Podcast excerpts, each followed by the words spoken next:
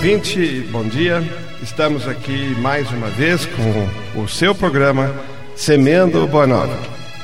Como você sabe, aquele ouvinte que já está conosco há alguns anos, é um programa de natureza espírita, kardecista, dedicado ao estudo, à análise, ao entendimento dos temas da atualidade que todos os nossos ouvintes muitas vezes desejam saber como que no seu dia a dia devem conduzir e se portar em relação a essas situações que fazem parte do seu cotidiano.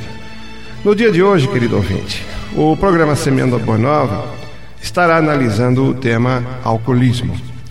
É um tema que afeta muitas das nossas famílias, é um tema que muitas vezes no nosso círculo de amizades, no nosso círculo de relações sociais, nos defrontamos com ele e não sabemos muitas vezes como proceder, como podemos ajudar, como é que nós podemos de alguma maneira lidar com essa questão que ainda está presente com tanta intensidade no seio da nossa sociedade.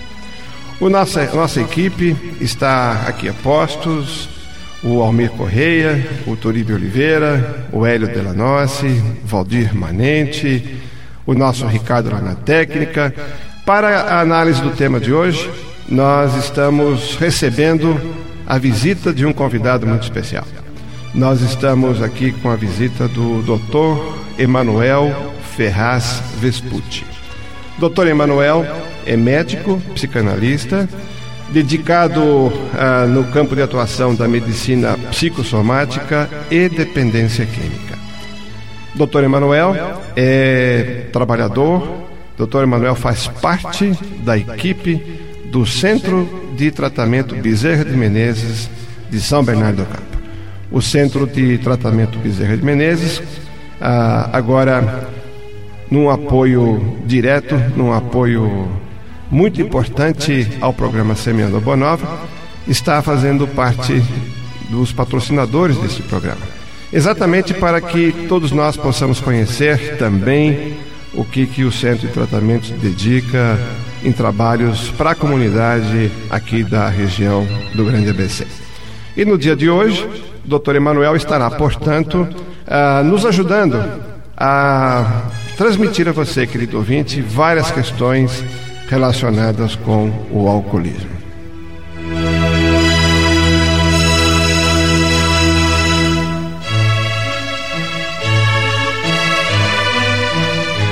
Nós estamos, portanto, encaminhando desde logo a primeira pergunta, abrindo aqui os nossos microfones ao doutor Emanuel para as suas saudações iniciais.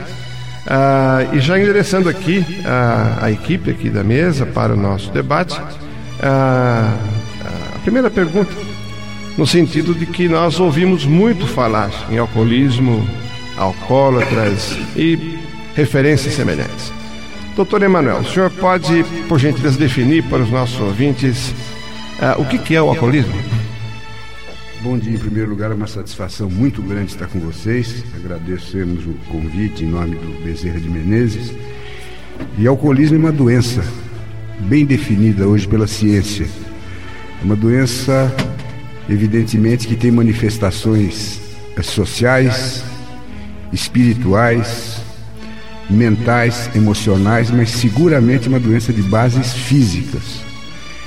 15% da população, independentemente de sexo, religião, posição social, é, conta bancária, é atingida pelo alcoolismo. 15%, 15 da, população, tá, Manuel? Que número impressionante. É. é um número bastante alto. Quer dizer que se nós imaginarmos a nossa cidade de São Paulo, nossa metrópole. Eu tenho né? esses dados. Nós estamos aqui em praticamente 20 milhões de habitantes na região metropolitana de São Paulo, significa dizer que aproximadamente 3 milhões, 3 milhões. estão afetados pelo alcoolismo. Exatamente. É e agregado a esse dado fantástico e assombroso, cada alcoólatra gera em torno de si quatro codependentes que sofrem sobremaneira, né? São pessoas adictadas, são pessoas escravizadas pelo comportamento do alcoólatra. Então, são 10 a 12 milhões de codependentes. O que, que é, o que, que é um codependente, doutor Emanuel? O codependente é alguém que se guia na vida, que se adicta, que se escraviza pelo comportamento do alcoólatra. Ele é guiado pelo comportamento do alcoólatra e sofre sobremaneira, chega a ter um comportamento semelhante ao comportamento do alcoólatra sem fazer uso de álcool. Dizer, um dá um exemplo para o nosso ouvinte do que é tipicamente um comportamento de um codependente, para que eles possam entender isso. O codependente vive baseado no comportamento do alcoólatra, principalmente esposa, cônjuge, né? filhos, pais e mães. É, o codependente tem um comportamento de insatisfação pessoal permanente, crescente, ansiedade, depressão é, podendo gerar atos de violência, inclusive muito da violência doméstica, da violência em casa, está relacionada à codependência, né? Inclusive ferimentos graves, acidentes importantes, homicídios relacionados à codependência. A pessoa passa, a esposa, por exemplo, do alcoólatra, passa a assumir a vida do lar, passa a assumir o pagamento das dívidas, a criação dos filhos porque vê aquele homem como um traste humano, vamos dizer assim, um farrapo humano, como realmente é o final do alcoolismo. E ela passa a, a defender o lar de maneira muito sofrida, enquanto que o, o alcoólatra da família está sendo aliviado pela ingestão de bebida alcoólica, porque na realidade o álcool passa a aliviar o sofrimento do alcoólatra. E a mulher que não bebe, que não faz uso de álcool, passa a sofrer sem ter o alívio do álcool. Consequências de tudo isso é que ela passa a prejudicar o tratamento do marido, por exemplo. O inverso pode ser a realidade, pode ser a mulher alcoólatra também, que a proporção hoje é praticamente igual. Mas uh, o codependente passa a prejudicar a, a, o tratamento e a recuperação, porque ela nega porque ela não tem noção de que o alcoolismo é uma doença física, como um diabetes. Eu costumo dizer, o diabético se comer açúcar morre, o alcoólatra se tomar álcool morre. E como as pessoas não têm essa noção e, e atrelam a doença do alcoolismo a vício, a imoralidade, a marginalidade, a falta de caráter, né? Eu já disse que atinge qualquer pessoa, ricos, pobres, bons e maus. Ela impede o tratamento, porque ela nega a doença. Imagine vocês, por exemplo, uma mãe que tem um filho alcoólatra, ela se sente a mais fracassada e a mais frustrada das mães. Uma esposa com marido alcoólatra, eu sou uma esposa fracassada, uma esposa que não dei conta do recado, ela se culpa. Então a gente vê nas famílias de alcoólatra alguns sentimentos importantíssimos, né? principalmente medo e culpa. Isso gerando a negação da doença e impedindo o tratamento muitas vezes. Doutor Emanuel, eu gostaria de que o senhor esclarecesse para nós um, um, item que o senhor falou aí. Na verdade, o, o, álcool ele não, ele não alivia as dores, vamos dizer assim, do alcoólico, né? daquele indivíduo que está envolvido com o álcool. Né? Uh, ele apenas ele, ele estimula o comportamento do vício, é isso? Não, o álcool alivia. Alivia. Alivia. O alcoólatra, o, o álcool é uma substância altamente depressora. É um, um dos maiores anestésicos do mundo tanto é que quando se toma alguma quantidade pequena de álcool, um copo de cerveja, um copo de vinho, socialmente, as pessoas costumam dizer: Mas eu fiquei alegre, eu fiquei contente, o meu apetite melhorou, eu comi melhor, né? É que o álcool ele, ele breca os mecanismos da censura, o superego. E o indivíduo se desinibe à primeira vista, né? nos primeiros goles. Ele libera a ira? Ele libera os instintos, ele bloqueia o superego. Mas no indivíduo normal, 80% das pessoas são bebedores não alcoólatras. Né? Qual é o, efeito químico do álcool no encéfalo das pessoas, na cabeça das pessoas? É provocar depressão, sonolência. Você bebe lá um copinho de cerveja, um vinho, você vai dormir depois do almoço. Esse é o normal das pessoas. O alcoólatra não ele é estimulado pelo álcool por mecanismos já bem definidos, bem conhecidos através de neurotransmissores específicos do cérebro. Ele passa a ficar muito bem. Ele passa a bloquear a angústia, o sofrimento, a preocupação. Ele passa a se sentir o, o rei. Ele passa a se sentir muito bem. Isso estimula a continuar bebendo. Quer dizer, ele só consegue ficar bem ingerindo mais álcool. Exatamente. Só que isso vai ter um revertério. Né? No início, nós costumamos, costumamos dizer, na fase 1 do alcoolismo, que a doença evolui, ela é uma doença em fases. Na fase 1 nós temos a chamada felicidade engarrafada, só que a cobrança vem depois de 10, 15, 20 anos e vem brava, né? Quando o indivíduo na fase final bebe para viver, né? Ou vive para beber, porque se instala a chamada síndrome de abstinência, que nós conhecida de todos, aquele tremor pela manhã, os delírios, as, as alucinações, as convulsões, que podem ser fatais, numa porcentagem de cerca de 10% pode levar ao óbito, uma convulsão alcoólica. Doutor, o fato de isso não nunca ter sido anteriormente admitido como doença, né? sim como uma deficiência moral, assim, né? Isso, isso prejudicou muito, a, avançou muito. O, o, o, é, melhorando a pergunta, se uma mãe, por exemplo, identificasse no filho já um doente, sim. de imediato, e não um sem vergonha, um, como Sim, se fala, um viciado, um viciado, sem vergonha, viciado, né? Assim, e, e buscasse o tratamento rapidamente. E, qual seria a diferença disso? Esse é o nosso objetivo na nossa luta, no nosso trabalho do dia a dia. É, fazer diagnóstico de alcoolismo na fase final, qualquer criança faz. É aquele farrapo humano jogado na rua, né, barrigudo, desnutrido, é, com icterícia, né, pele amarelada, trêmulo. Nariz arredondado. Aí qualquer um faz o diagnóstico. Mas o interessante, a nossa preocupação e a nossa luta é estimular o diagnóstico precoce, como em qualquer doença. Se você diagnosticar um câncer precocemente, os resultados serão melhores. O alcoolismo também, mas para isso é necessário que as famílias tenham a noção de que se trata de uma doença mortal. Para você ter uma ideia, talvez a segunda doença que mais mate no mundo. Então existem hoje alguns perfis, algumas algumas características mentais do adolescente, da pessoa, eh, antes dela iniciar a, a sua carreira alcoólica, por exemplo. Existem algumas características mentais, né? Infelizmente não existe um teste. Né, um teste do pezinho, por exemplo, como existe. Você imaginou no, no berçário, né? Mamãe, você ganhou um filhinho, um nenezinho alcoólatra, vamos nos cuidar. Seria uma maravilha, né? Mas para a ciência, a ciência está evoluindo tanto que talvez se chegue lá. Mas algumas características mentais são importantes. Né? Normalmente, o adolescente é intolerante. Ele, ele, ele não. Ele, é difícil dele admitir, dele, dele conviver com frustrações, é bem diferente. Ele é narcisista, se sente o centro do mundo, o centro das atenções. Normalmente ele é filho de mãe superprotetora. Isso é uma coisa interessante, né? A superproteção não significa amor. Uma mãe superprotetora simplesmente impede o crescimento da sua criança, do seu filho, né?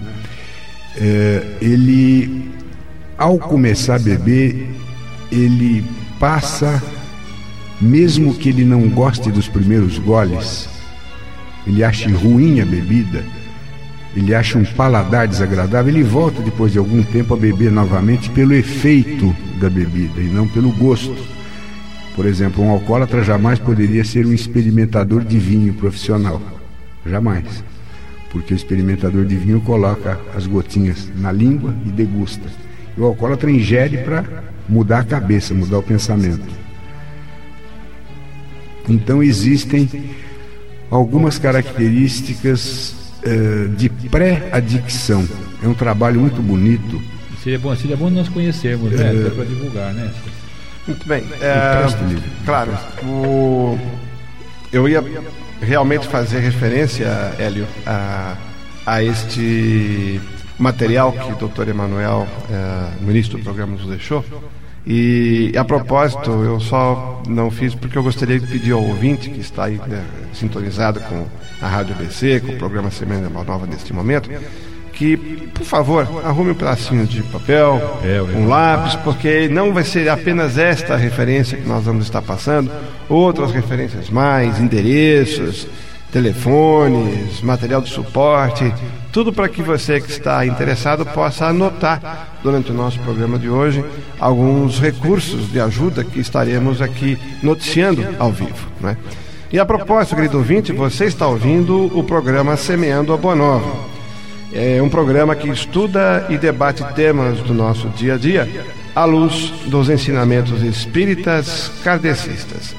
O programa Semeando a Boa Nova é uma realização do Núcleo Espírita O Semeador de Santo André, com o apoio do Centro de Tratamento Bezerra de Menezes de São Bernardo do Campo. No dia de hoje, o seu Semendo Bonova está analisando o tema alcoolismo, com a presença do Dr. Emanuel Vespucci, médico psicanalista, dedicado aos estudos e ao trabalho na área da medicina psicossomática e dependência química. Ele está aqui para ajudar você, querido ouvinte, a compreender o que, que significa o alcoolismo e como é que você pode ajudar aqueles que se encontram no seio da sua família, no seu hall de amizades, que requerem o seu apoio. Doutor Emanuel, nós interrompemos o senhor na hora que o senhor ia fazer uma referência a um trabalho que é apenas, ao nosso ouvinte. É apenas para citar de maneira muito, muito superficial a configuração mental da maioria dos alcoólatras em estado de pré-adicção. Antes deles começarem, quando nós falamos em adicção para o ouvinte, adicção quer dizer escravidão. Escravidão, né? e não somatória. Adicto é um escravo, né? adicto à cocaína, um escravo da cocaína. Adicto pelo álcool, é um escravo do álcool. Configuração mental, então, como nós comentamos anteriormente. É um indivíduo portador de baixa tolerância à frustração. Tem dificuldade em resistir à ansiedade, muito mais do que os outros. Embora o jovem seja ansioso, mas o jovem adicto é muito mais ansioso, né? Um indivíduo que tem características de isolamento, atos impulsivos, narcisismo, que é querer ser o centro das atenções, né? fazer o mundo como ele quer e não como o mundo é realmente. Por isso ele cobra muito das pessoas, atenção, carinho, amor desmedido, né? Autopunição. Ele se autopune até de atos imaginários, muito mais do que a culpa normal das pessoas. Mudanças de humor e hipocondria, mania de doença. É um indivíduo que tem todas as doenças e quando ele começa a beber, se ele se sentir mal, ele põe a culpa em qualquer outro tipo de doença, menos no alcoolismo rebeldia. Do ponto de vista psicanalítico é importante, né? existe relação com a fase oral, a primeira fase do desenvolvimento sexual da criança, primeiro ano de vida. Imaturidade emocional. Normalmente, a idade emocional dessas criaturas é inferior à média. Conflitos sexuais. É interessante esse conflito sexual que o autor descreve, é um psiquiatra americano chamado Sam Bernard Wurtz.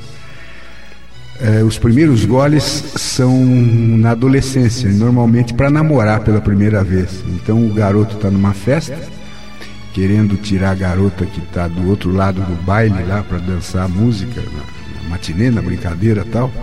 Ele tem que tomar um, alguma coisa alcoólica para criar coragem, isso é importante. E a moça também.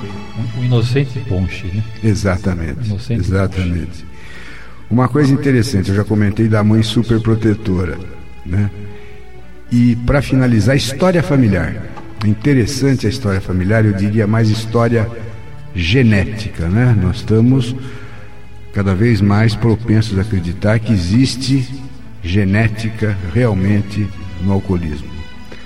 Porque quando o ser humano é gerado, uma criança é gerada, uma criança tem 7 trilhões de células, né? E cada célula tem bilhões de genes. Então vocês imaginam o número de genes. E esses genes, segundo a perfeição divina, se eles estivessem perfeitamente ordenados, a pessoa nasceria sem nenhum defeito físico, nem mental, nem emocional. Seria um ser humano perfeito, seria um um Deus aqui entre nós.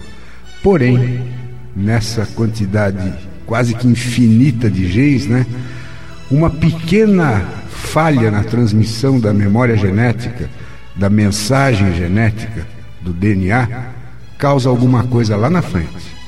E o alcoolismo parece vir disso, quer dizer, uma ordem para que aquelas células daquele indivíduo tolerem o álcool. Porque o alcoólatra na fase inicial ele tolera muita quantidade de álcool, coisa que não ocorre com o não alcoólatra, ele não tem o fenômeno da tolerância. Então nós estamos a, a, propensos a acreditar cada vez mais na genética na geração do alcoolismo. Uh, você está ouvindo o programa Semendo Boa Nova analisando hoje o tema alcoolismo. E a propósito desta explicação técnica, científica que o doutor Emanuel acabou de nos colocar, gostaria de encaminhar aqui ao Turíbio uma pergunta relacionada com o aspecto espiritual disso. Né? Nós podemos perceber que há um processo físico, um processo genético, que muitas vezes já se tende cientificamente a acreditar que este é a origem. Né? Agora, a pergunta que nós fazemos sobre o lado espiritual, Turíbio, é o que, que influencia o quê?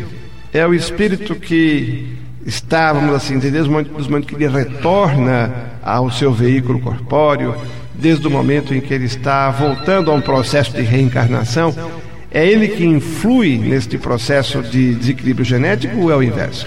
Essa pergunta é uma pergunta que eu, inclusive, estava aqui montando um, alguma coisa para passar para o doutor Emanuel, porque o álcool, ele é a substância psicoativa mais antiga da humanidade que nós temos conhecimento.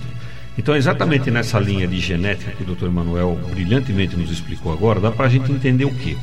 Que, aparentemente, a carga genética com que os corpos são preparados, Formados. já estão preparados para recepcionar esse espírito que está reencarnando, dotado dos vícios e os defeitos. E aí entra o que? Aquele, aquele, aquele vício de vidas anteriores que está lá, aquele vício está lá marcadinho no, no código genético dele, no perispírito inclusive, que é o vício do álcool que é o vício, vamos, eu, eu, não sei se eu poderia usar essa expressão, o doutor Manuel pode até nos ajudar, a, a, o vício do entorpecimento mental, para ele ficar entorpecido, alguma coisa nesse sentido, porque é o espírito que tenta fugir do seu, do, da sua evolução natural, fugir de algumas regras sociais normais, das suas, suas, dos seus resgates, dos seus compromissos. Enfrentar a sua Exatamente. E aí ele o encontra, esforço né, para o seu crescimento. Exatamente. E aí ele encontra no álcool, como a substância primária dos elementos psicoativos da humanidade, apoio. Uma, um, um, apoio, uma ajuda para essa fuga. Para essa fuga. Então o que acontece? Neste momento, como tem uma programação genética propícia a essa, essa ajuda, vamos chamar assim, para ele se entorpecer, ele vai aqui ter condições de desenvolver esse vício do álcool, que nós podemos chamar da doença alcoólica. Porém, neste momento, nós também podemos ajudá-lo nós como pessoas que não temos o vício ou não estamos ah, com esse, esse, esse, envolvimento alcoólico, nós podemos tentar resgatar esse indivíduo para a sociedade normal. Porque me parece que 15% da sociedade como alcoólicos, como o doutor Emanuel colocou, é um, um percentual extremamente elevado para uma sociedade ah, socialmente econômica desenvolvida como a nossa. Me parece ser elevado. Então nós temos que ter o compromisso do resgate. Então tem aí o resgatar o indivíduo. Então tem a questão espiritual daquele espírito que nasce com a programação tentando se, se recuperar, mas ele acaba se envolvendo no ambiente propício ao álcool. E tem a questão técnica física, que está propiciando para ele o envolvimento na questão alcoólica. Ô Turíbio, você colocou uma coisa muito importante a respeito do aspecto espiritual, e até vou aproveitar e, e colocar dentro desse aspecto qual que é a importância da doutrina espírita para auxiliar o alcoólatra a se levantar, a caminhar, a sair desse estado de entorpecimento. Você pode estar é, passando para nós qual seria a importância da doutrina, a psicoterapia espírita? É, o trabalho não só da doutrina espírita, como qualquer, qualquer religião, mas principalmente a doutrina espírita por entender esse princípio espiritual precedente do indivíduo. Né? O trabalho das religiões é tentar envolver esse indivíduo num momento de ligação com Deus, no momento dele se autoavaliar, dele se conhecer, dele combater os seus defeitos, os seus vícios principalmente. Fortalecer-se intimamente, Exatamente, né? transformá-lo, renová-lo. Na doutrina espírita nós temos todo um cabedal de conhecimentos apropriados para isso. Então nós tentamos fazer o que na doutrina espírita? Tentamos fazer esse indivíduo uh, superar essas, essas dificuldades, dar força para ele na superação desses vícios, desses defeitos, ou, e principalmente do álcool, né? que é aquele que está mais envolvendo ele no dia a dia. Né? Não tem cura. Né? Ele pode ser detido, mas não existe um remédio, uma vacina, uma injeção que o cure. Ele pode ser detido com abstinência ou, ou seja, vitalícia. É, estaria certo nós. Eh, perdoa um minutinho, velho, por favor, não perca o que você ia colocar aqui. Está certo nós entendermos, doutor Emanuel, por essa sua intervenção, de que o alcoolismo, como doença, não tem cura, mas que o, o, o doente que sofre do alcoolismo pode se recuperar. Que ele se recupere, né? Quer dizer, o que mostra exatamente o reforço da pergunta que o Almir colocou e do ponto nós como estamos agora citando.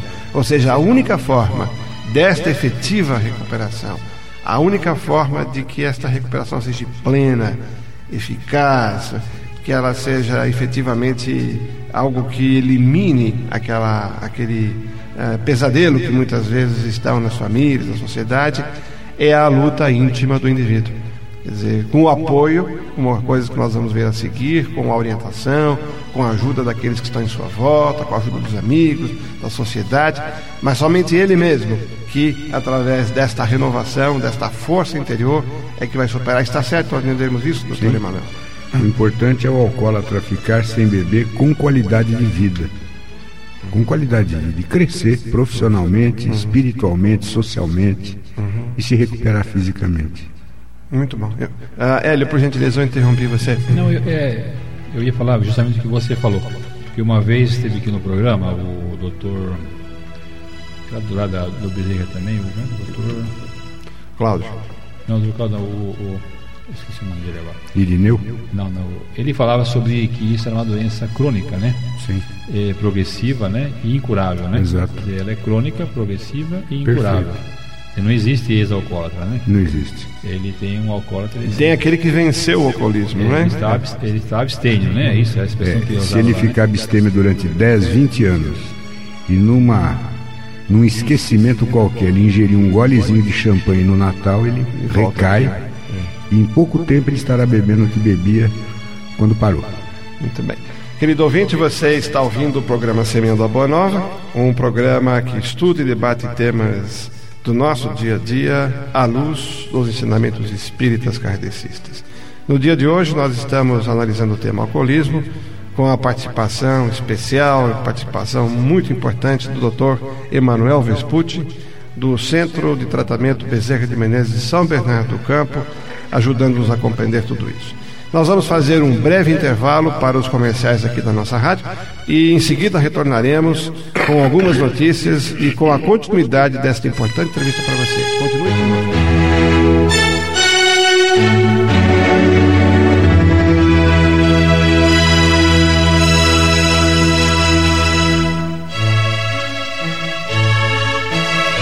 Estamos aqui de volta, querido ouvinte, com o programa Semendo Nova para a continuidade desta segunda meia hora no dia de hoje. Antes de retornarmos à, à, à entrevista que estamos fazendo hoje com o Dr. Emanuel, do Centro de Tratamento Bezerra de Menezes, de São Bernardo do Campo, sobre o tema alcoolismo, é, temos aqui uma pergunta que está chegando é, de um ouvinte que pede para não uh, citar seu nome, evidentemente respeitaremos isso. Ela quer saber, doutor Emanuel, se o uso de tranquilizantes faz tão mal quanto o alcoolismo. A pergunta dela é o que causa essa dependência, né? Uh, também do tranquilizante. Uh, e é também uma pergunta aqui para a mesa, que ela quer saber se existem causas de fundo espiritual quando uma pessoa adquire o vício da ingestão de tranquilizantes é o, os tranquilizantes constituem-se uma das principais causas de dependência química. Nós temos como primeira causa de dependência química o álcool. Então, alcoolismo 80 a 90%. Em segundo lugar, a cola de sapateiro, os inalantes do menor de rua. Em terceiro lugar, os calmantes, né? representado pelos benzodiazepínicos, muitas vezes receitados indiscriminadamente e comprados nas farmácias indiscriminadamente, de Empax, Lorax, Valium e etc. Por aí. Vejam que eu falei que a terceira causa de dependência é química. Álcool em primeiro, segundo cola de sapateiro, terceiro os calmantes. Uh, precisa ser bastante considerado o uso dessa senhora de usar o, a maneira dessa senhora usar calmantes porque para quem tem pré-condições, predisposição para dependência química, o uso continuado de benzodiazepínico durante um, um ano a um ano e meio causa 20% de dependentes químicos de benzodiazepínicos, de calmantes, 20%. É muito alta para aquele indivíduo, para aquele indivíduo é, predisposto. A clínica da adicção ao benzodiazepínico é praticamente superponível ao álcool. Inclusive o benzodiazepínico é muito usado por alcoólatra porque tem um efeito muito semelhante ao álcool. As causas da adicção são praticamente as mesmas, né? Eu considero hoje que a dependência química é uma doença só. Varia a droga de escolha, mas é uma doença só. Né? Dentro das síndromes compulsivas, talvez, né? A... Muito alcoólatra usa o calmante, principalmente pela manhã, na necessidade de trabalhar e não cheirar álcool, né? não apresentar na sociedade hálito alcoólico, ele faz uso de calmantes pela manhã para minorar o tremor. Então é muito comum a adicção cruzada, calmante e álcool. Um dos casos mais graves que eu tive na minha clínica particular foi uma senhora dependente de somálio. Ela teve síndrome de abstinência como alcoólatra, ela teve delírios, alucinações e foi uma dificuldade para que ela ficasse sem o uso do, do calmante. Portanto, tem que ser considerado sim. É uma dependência química importante. Doutor Emanuel, quais são as principais consequências para a saúde física? Depois eu pediria aos companheiros Hélio, Turíbio e Almir aqui para nos falar das consequências no organismo espiritual, né? É, quais são as principais consequências físicas é, para a saúde física, melhor dizendo, que a dependência química, vamos se generalizar, não só o alcoolismo, traz. É, é, antes eu queria só fazer claro, uma, uma breve. O, eu falei, eu não completei o que eu falei há minutos atrás, que o alcoolismo não tem cura. É, ele não tem cura, porém é passivo de recuperação. Infelizmente, a recuperação no nosso Brasil é 1%.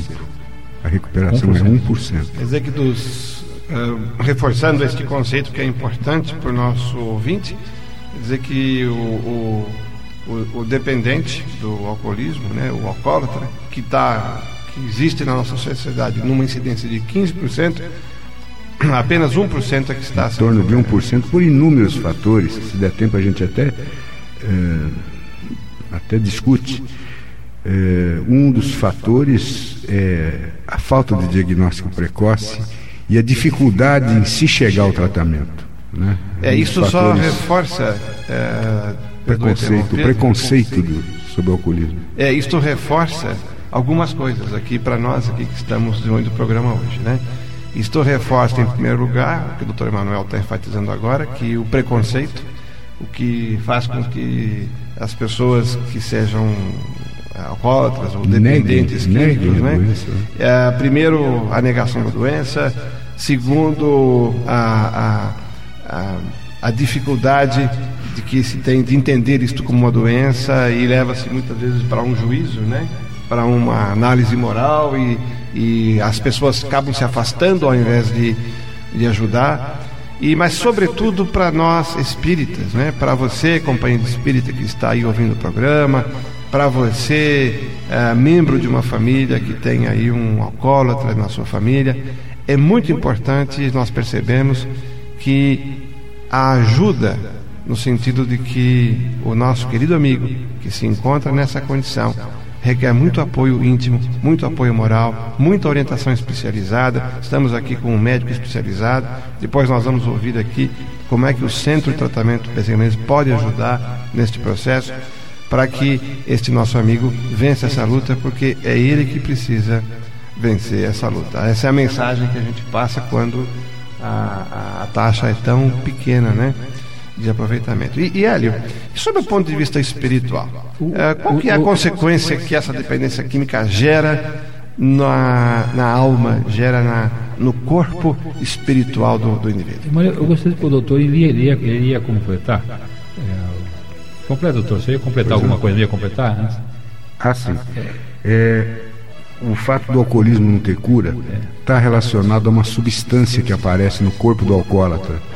É, existem dois. É, aliás, eu costumo dizer que o álcool não é o grande vilão do alcoolismo. O grande vilão é o próprio alcoólatra, que usa álcool. Para a maioria das pessoas, o álcool moderadamente faz até bem. Nós sabemos que o, o vinho uh, usado moderadamente, socialmente, tem influências benéficas sobre o colesterol. Nós sabemos disso. Mas para o alcoólatra, o, o, a, a não cura está relacionada a dois vilões, ao fígado e ao cérebro. Ou seja, o nosso cérebro produz uma substância chamada serotonina. Serotonina, todos sabem, que a falta dela, vamos assim dizer, a falta do funcionamento dela gera depressão, síndrome do pânico, uma série de doenças, eh, a PMD, a psicose maníaco-depressiva, né? uma série de doenças do lado eh, psíquico. O alcoólatra tem a sua serotonina baixa e o álcool aumenta a serotonina e as endorfinas de uma maneira geral, os neurotransmissores. Com isso, o alcoólatra, ao ingerir álcool, ele sente um bem-estar. Quando o álcool é eliminado do organismo, ele é eliminado pelo fígado. O fígado do não alcoólatra tem uma capacidade de eliminar esse álcool sem deixar resíduos. E o fígado do alcoólatra deixa um resíduo que é um bandido, é um grande vilão, chamado acetaldeído. Eu não vou entrar em detalhes químicos, porque nem daria tempo.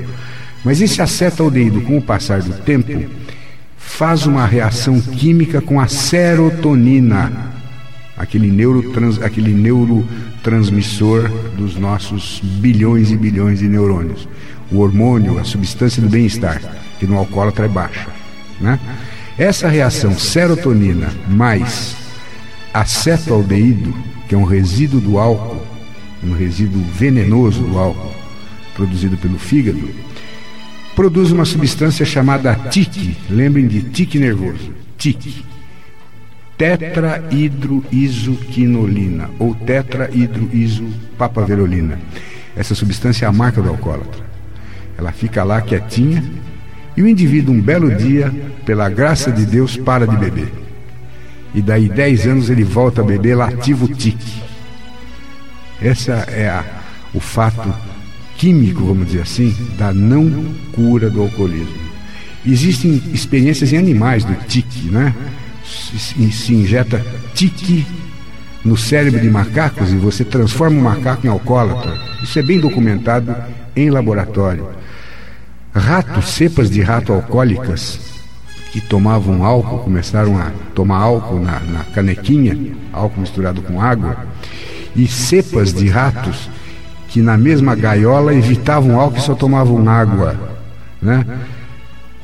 Os ratos eh, morreram de alcoolismo né, em pouco tempo, porque a duração da vida média do rato é melhor do do, do ser humano, e foi retirada da, do cérebro dos ratos alcoólatras a, o tique e injetado nos, nas cepas não alcoólatras. E daí a algum tempo os não alcoólatras estavam tomando álcool nas canequinhas. Então isso é muito bem documentado. Né? Essa substância TIC é extremamente importante. É a marca química do alcoólatra. Doutor Emanuel, é, é, aproveitando este, essa sua explicação muito precisa, muito é, fundamentada, é, cientificamente fundamentada, pela qual a gente agradece, é, ao mesmo tempo, nós queríamos pedir ao doutor Emanuel, na condição da, da sua área de psicanálise, né? Que esperança que nós podemos dar para o dependente e para o codependente, então? Sempre há esperança. Enquanto há vida, há esperança. Não existe, eh, nós nunca podemos jogar toalha, vamos dizer assim. Né? Eh, o, o Centro de Tratamento Bezerra Menezes recebe casos desde alcoolismo mais leve até alcoolismos graves, alcoolismos com comprometimento físico importante.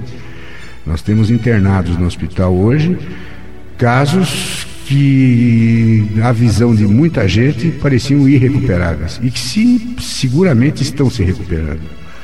Estão na fase em que vai depender deles, né? Eu gostaria de frisar que a manutenção da sobriedade no mundo hoje é muito bem feita pela Irmandade de Alcoólicos Anônimos. Os Alcoólicos Anônimos é, fazem a manutenção da sobriedade através de um programa de 12 passos que é altamente espiritualizado, não religioso, altamente espiritualizado. Os 12 passos, uh, o autor dos 12 passos, o Bill, um corretor da Bolsa de Valores, que se encontrou com um médico em 35 e ambos alcoólatras, perdendo tudo, perceberam que, compartilhando as suas bebedeiras, os seus problemas, a compulsão alcoólica diminuía. Isso, em linhas muito gerais, foi a criação dos alcoólicos anônimos nos Estados Unidos em 35. E essa irmandade hoje é mundial. Nos países mais longínquos, nos países do leste europeu, na Rússia, na China, existe alcoólicos anônimos. Existem 5 milhões de pessoas se recuperando no mundo, né? E a manutenção da sobriedade é, é, é com qualidade de vida. E esses 12 passos foram considerados por por mentores espirituais, pelo Papa, por gente realmente que chegado na, na, na espiritualidade, na religião, como uh, a arquitetura do homem do futuro. Eu não tenho dúvidas disso. Para quem conseguir viver, vivenciar e ler os 12 passos de Alcoólicos Anônimos, que hoje são utilizados para os outros grupos de ajuda mútua, narcóticos, neuróticos, fumantes, é, comedores compulsivos, jogadores compulsivos, né, são baseados nos 12 passos. Quem tiver a oportunidade de estudar isso vai sentir. Bastante profundas, bastante esclarecedoras que o doutor Emanuel está trazendo, que o Hélio pudesse também nos uh, fazer referência sobre as consequências espirituais no fundo, o que nós estamos buscando aqui são bons motivos, bons motivos. para que o nosso querido ouvinte, que porventura encontra-se nessa situação do alcoolismo, tenha para ir à luta. Para ir à luta, porque pode vencer essa luta. Pode dúvida. vencer. É importante, né, Mário e com, amigos da mesa, que essa, essa, essa fundamentação é, é, muito bom para que o, o, o ouvinte perceba que isso não é um caso à toa, né? Não é, não é no tapa, não é na briga, não é no, no empurrão, não é no xingo que você vai resolver o problema de um alcoólatra, porque existe realmente aí um precedente é, científico né, muito grande que caracteriza ela como uma doença. Mas como começa, né, Mário? Isso como é que começa, aí o Espiritismo explica bem. Se o ouvinte se aproximar do Espiritismo e procurar estudar, ele vai ver que ele explica muito bem como é que começa, porque isso tudo começa com um ato, cujo ato ele vira um hábito, e esse hábito se torna um vício. Então essa é uma, é uma sequência, uma sequência é, de todos os nossos vícios. E esse vício, quando ele é, ele, ele passa de uma encarnação para outra, ele vira, ele se torna um defeito. Esse defeito, que é quando você marca demais o perispírito que, que o Turíbio aqui citou, que é o nosso corpo espiritual, nós temos dois corpos, nós temos o nosso corpo físico e temos o corpo espiritual. Quer dizer, é um chama de duplo, né? Dizer, é a, é a parte a, a, parte física é uma, é uma visão do, da parte espiritual. Quando você tem um comportamento, um comportamento inadequado, seja o compulsivo, é, seja no comer, no beber, é, no falar, né? várias são várias coisas, você marca esse, esse o corpo físico e depois você acaba marcando o corpo espiritual também. Marca lá o corpo espiritual. Então aquilo gera, gera, essa marcação do corpo espiritual gera uma que nós chamamos de um defeito, um defeito psíquico, né? Que, que a pessoa leva para outra encarnação. Quando ele formará o novo corpo físico na outra encarnação, quer dizer, ele vai formar esse corpo físico com essas marcas que ele deixou pelo comportamento na, na vida, na vida que ele, que ele está vivendo hoje. Então, quem um alcoólatra seguramente ele, se ele tem o tique, se ele tem a, essa deficiência, a, é, é, herdou essa deficiência de vida de, já no corpo físico, é porque ele já marcou isso em vidas passadas. Dizer, em, si já é uma consequência, uma né? consequência de atos dele em vidas passadas. Então, uma pessoa que nesse, na presente encarnação não tem essa possibilidade, como o doutor nos explicou aqui, ele, ele, não, ele não gera dependência nessa encarnação, mas se ele abusar dessa não dessa, ele vai acabar marcando o seu perispírito e em futuras encarnações ele nascerá dependente, porque ele vai marcar e aí então ele vai acabar. Deixa eu até aproveitar o gancho do Hélio. Quando é, a pessoa, é, aqui foi falado que não tem cura, e é verdade, às vezes numa vida só não dá para curar. Quando a pessoa já tem várias encarnações no mesmo vício, e não é incomum isso, há necessidade também de várias encarnações, muitas vezes, para ela, ela sarar, para voltar ao equilíbrio. Então, às vezes, numa encarnação só não dá. Daí é que há necessidade de, de muito, muito auxílio, muita força, a, a pessoa entender que o problema não está no corpo, que o problema está no espírito. Que, o, a, o, que todo vício é uma doença e é uma doença da alma. Então ela tem que mudar o seu padrão moral, mudar suas atitudes. É aí que está a grande, a grande contribuição do Espiritismo, fazer ele entender que é um espírito imortal dentro de um corpo e que necessita caminhar com mais firmeza e se vencer a cada passo e não desanimar. Não desanimar. Que se na presente encarnação ele está com um corpo que tem essa predisposição para o alcoolismo e para a dependência, é porque ele gerou isso em vidas passadas e que depende, é, com ajuda, obviamente, com a ajuda da medicina, é, de, de, pessoas especializadas, depende que ele tenha uma qualidade de vida boa nessa, nessa encarnação, né? E ele, mas mantendo, não esquecendo que ele é um, que ele é um dependente, né? É, químico. E ele sim, aí ele psicamente ele vai corrigir. Se quanto mais tempo ele ficar abstinente, mais tempo ele vai corrigir as células espirituais dele e quando ele gerar um novo corpo físico no futuro, esse corpo já virá virá sem essa, essa, essa dependência. Doutor Emanuel, nós estamos, nós estamos ah, chegando ao final do nosso programa e temos ainda alguns minutinhos que nós gostaríamos que o senhor, por gentileza, utilizasse para duas coisas. Ah, primeiro, para responder a pergunta de um ouvinte que nos indaga que ah, quanto ao fato que existem pessoas que deixam de tomar remédios uh, receitados por médicos por medo de se viciarem. Né? Então a pergunta é se isso é possível, né? E qual é a origem desse medo? Quer dizer, por que pode aqui uma pergunta à mesa se esse medo tem origem espiritual, por exemplo, né? E segunda coisa, nós gostaríamos que o senhor, por gentileza, rapidamente pudesse fazer uma indicação aos nossos ouvintes dos trabalhos que o Centro de Tratamento Bezerra Menezes tem para poder ajudar os ouvintes que queiram buscar a ajuda ali, eventualmente telefones, pessoas que devem ser procuradas, né, para que nós possamos uh, concluir nosso programa que está chegando ao final. Quanto à, pergunta do ouvinte, é, é importante, é, é, importante sim questionar com o médico uh, a sua receita, principalmente quando se trata de remédios psicoativos sejam eles uh, calmantes ou excitantes, mas é importante o questionamento sim, porque eu já vi pessoalmente pessoas se adictarem a benzodiazepínicos por receitas médicas. Isso não é incomum. É importante esse questionamento. Quanto às causas espirituais, eu deixaria a mesa se quisessem responder. Seria então importante perguntar para o médico. Sim, é importante questionar, é sim. Né? Ah, por quanto tempo eu vou tomar esse calmante, doutor? Por quê? Se isso tem capacidade de, de, de, de me causar dependência ou não. E quanto às causas espirituais, eu passaria não, aliás, eu queria até complementar. Essa nossa mesma ouvinte fala a respeito das doenças. Né? Será que uma doença estaria predestinada para ela, etc? Ah, não tomei remédio por intuição, será que está predestinada? Bom, nós sabemos que nós estamos aqui cumprindo alguns resgates. E esses resgates implicam em conviver com algumas anormalidades físicas. Isso não significa que nós devemos deixar de tomar remédio. Se nós deixamos de tomar por alguma razão no passado, foi porque alguma coisa nos intuiu ou nos condicionou a não tomar. Foi o nosso livre-arbítrio. Agora nós temos que recuperar esse tempo e sair atrás da cura. Até porque nós queremos, Deus quer a felicidade de todos, né? E todos têm que lutar por ela, né?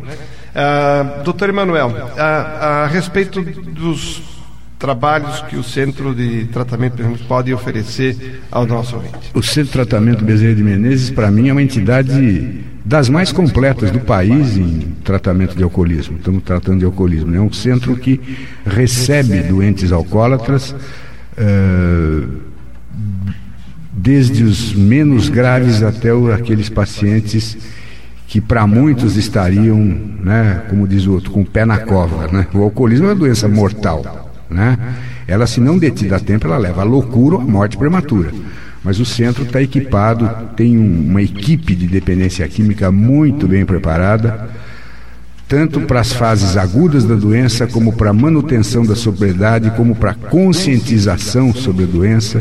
Inclusive, existem programas familiares no centro. Eu considero o Centro de Tratamento Bezerra de Menezes um dos mais completos do país no, no enfoque do alcoolismo.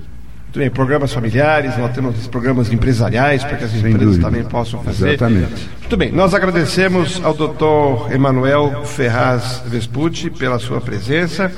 Lembrando ao querido ouvinte que o doutor Emanuel é autor do livro Alcoolismo, o livro das respostas.